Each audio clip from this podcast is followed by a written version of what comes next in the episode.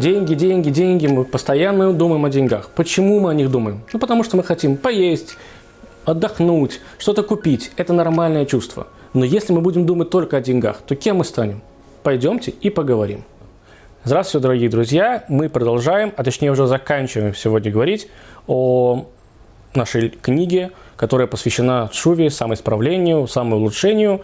И сегодня мы закончим тем, что мы поговорим о финансах, о деньгах, как бы это ни странно звучало. Вот мы с вами говорили, говорили, говорили, вдруг мы решили поговорить про деньги.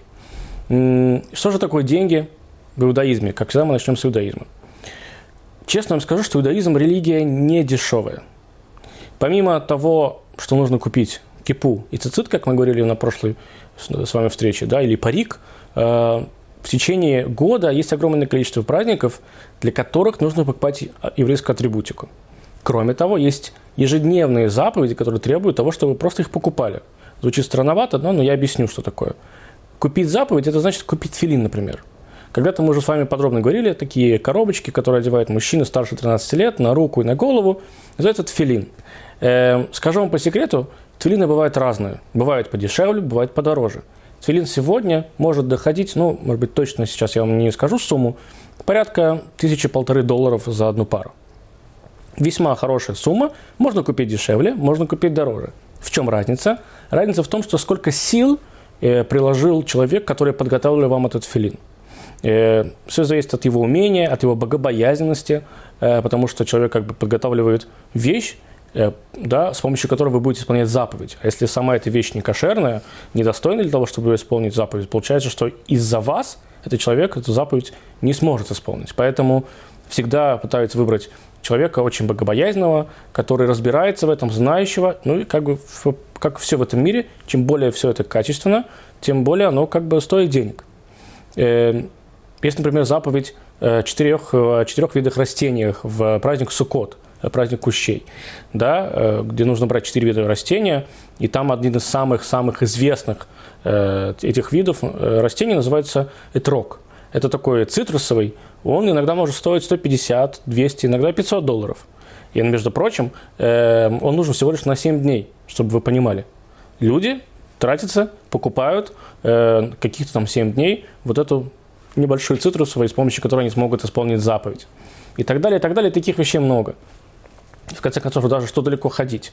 Кашрут – чтобы исполнять кашрут, помимо того, что вы рано, раз и навсегда, когда захотите, да, сделать вашу кухню кошерной, вы просто пойдете в магазин, купите всю новую посуду, вы потратитесь, но это как бы, раз вы купили, у вас это остается, но сама еда может стоить разных денег. Например, в кашруте есть разные виды кашрута. Есть кашрут такой, ну, назовем его нормальный, ничего так можно кушать, да, а есть кашрут действительно хорошего уровня, э, там, мясо хорошего уровня, э, рыба, ну, все что угодно. Как это отличается, это уже отдельная история, но, чтобы вы понимали, это разные деньги, абсолютно разные суммы денег.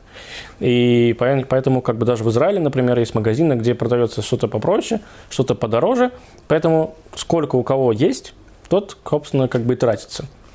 А бывает человек, например, Э, решил, что он будет есть только самый высший уровень кашрута, который стоит действительно недешево, а зарплата у него невеликая. Поэтому для него это большая трата. Он не может съехать с этой темы, извините за мой французский, потому что как бы у него мало денег. Если ты взял на себя эту историю, как держись с ней, иди с ней до конца. Поэтому это весьма, весьма, весьма затратные вещи. Книги, чтобы вы понимали. Например, книги э, в еврейском доме – это обязательная вещь. Не для того, чтобы, не дай бог, закрыть ими э, дырку в стенке, да, как принято говорить. Это можете обои заклеить. Нет. Книги нужны в еврейском доме для того, чтобы, во-первых, создавать ауру, на мой взгляд. Когда вы заходите в дом, согласитесь, любой дом, и там есть огромное количество книг, у вас есть внутреннее ощущение, что человек читающий, знающий, грамотный и так далее, и так далее. Если вы заходите в дом религиозного еврея и видите огромное количество книг, это значит, опять же, он знающий, читающий. И это как бы ну, создает определенную теплоту в этом доме. Помимо этого, если уж книга есть, то получается ее купили не просто так, а для того, чтобы рано или поздно ее открыть. А в иудаизме очень много вопросов, там, не знаю, связанных с кашрутом, с шабатом, которые, когда нужно просто быстро получить э, ответ на свой вопрос. Когда вы будете смотреть, э, сегодня, конечно, есть раввины, которым можно позвонить, есть, как э, мы всегда любим говорить, раввин Google, да, которому можно задать, задать вопрос, он вам на все ответит. Но раньше этого не было, поэтому люди брали книги, открывали и смотрели в них. И сегодня многие так и делают, я вам честно скажу. Поэтому книга здесь еще, конечно же, она и пригодится в любом случае, помимо того, что она создает ауру. Книги стоят недешево. Еврейские книги стоят недешево, потому что это труд. Это огромный труд. Э, привести их, напечатать, обработать, переработать. И на это тоже нужны деньги. Есть еще один момент, что э, в еврейском доме очень любят еврейскую атрибутику. То есть, ну, как-нибудь светильник, э, ну, скажем, ханукальный светильник, да? Ханукальный светильник можно сделать, знаете, из чего? Для чего угодно. Можно взять свечки, поставить их подряд, это будет называться ханукальным светильником. Пойти в обычный магазин, э, взять эти свечки-таблетки, этого достаточно. Но так не принято. Люди хотят исполнять заповедь красиво, достоинством, поэтому принято покупать ханукальные э, подсвечники, либо даже собатни подсвечники, которые сделаны из серебра, высокие, они могут стоить тоже тысячу, две, три, четыре, пять тысяч долларов. Кто насколько гораздо. Поэтому, опять же, и, но здесь самое главное, знаете что, дорогие друзья? Здесь самое главное не переборщить. Нет никакой необходимости покупать дорогой трог, вот этот да, плод, который мы используем в праздник Суккот, э, если у вас дома нечего кушать. Э, одна из самых известных историй, которые всегда по-разному кто-то пересказывает, про одного праведника, который э, копил, копил, копил деньги, пошел купил себе красивый трог, положил его дом, значит, дома где-то на шкаф, ушел, вернулся обратно и видит свою жену, злую, которая разбила ему этот рог. Как вы думаете, что бы он сделал? Обычно всегда рассказывают, что и он ничего не сделал. Он улыбнулся, сделал эх и ушел. Почему он разбил этот рог? Потому что им особо нечего было кушать.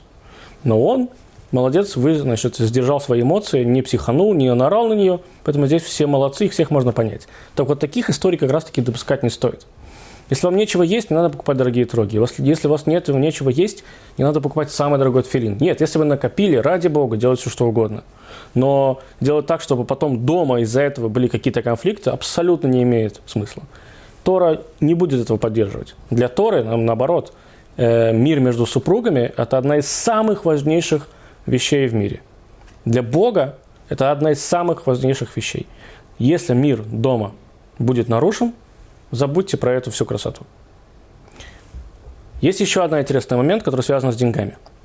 И он уже не такой, как до этого я начал вам описывать, что здесь тратится, здесь, там, здесь тратишься. Да?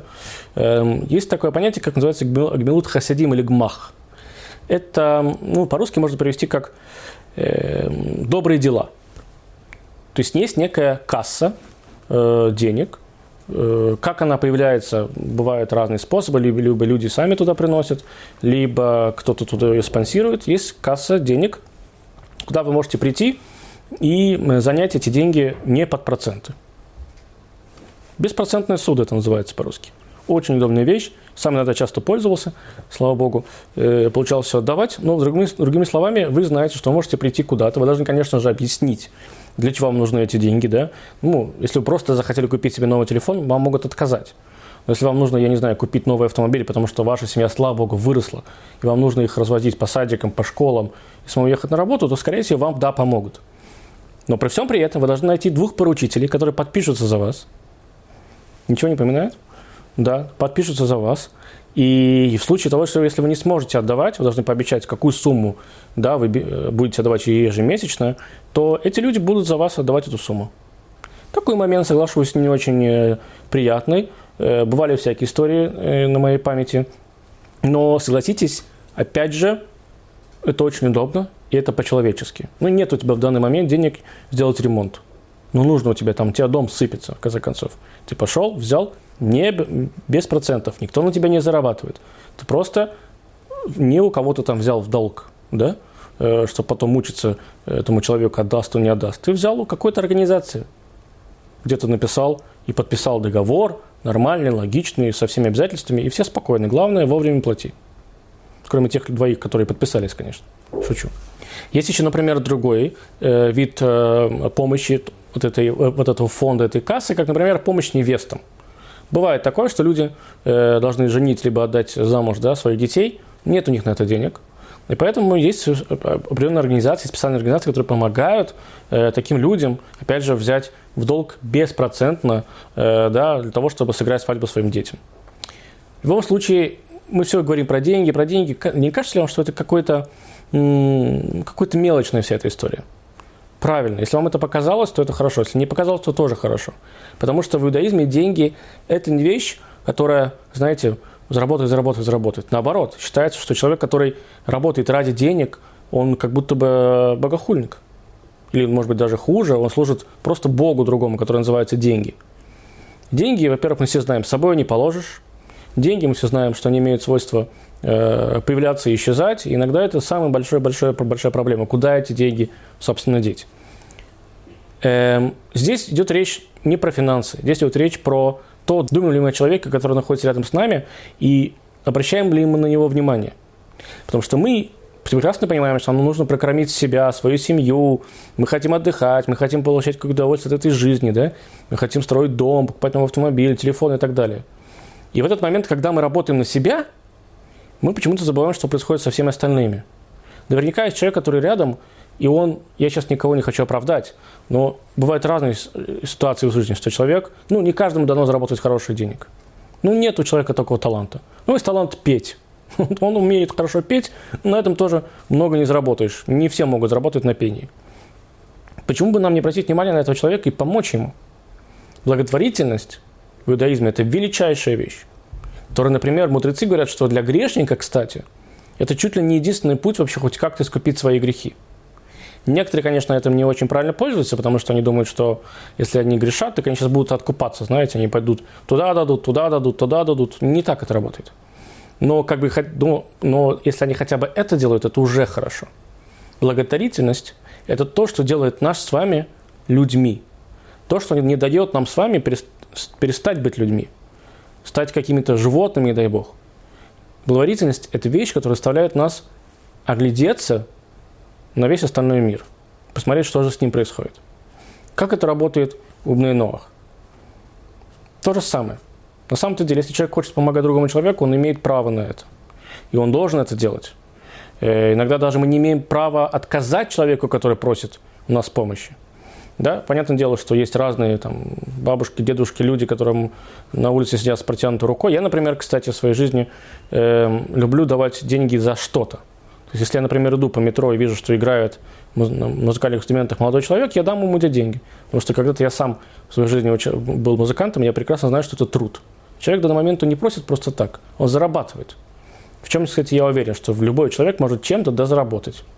Ну, понятно, что, может быть, не дай бог, есть какие-то физические недостатки, да, но всегда можно придумать, что, чем, ну, по крайней мере, не знаю, человек, который, не дай бог, нет ног, он может начать, может быть, что-то писать, рисовать, быть, э, в конце концов, пойти на, работать на колл-центр, да, не все, может быть, его хотят взять, но можно, я уверен практически на 100%, что всегда можно найти, как заработать. И тогда вот этому музыканту уже, я же могу дать 5 рублей, могу дать 500 рублей, могу дать 5 тысяч. Нет размера, нет зарплаты. Он хотя бы оправдывает, почему я должен ему помогать. Хотя, конечно, стоит иногда и помогать людям просто так, безвозмездно, потому что, ну, такова жизнь. Поэтому будьте людьми, помогайте, не зацикливайтесь только на себе. И тогда все ваши старания, о которых мы говорили до этого, не пройдут зря вы будете людьми, вы будете хорошими людьми, и, как я уже люблю говорить, вокруг вас тоже станет таких людей. Хороших, больше и больше и больше. До новых встреч. Еще встретимся обязательно. Пока.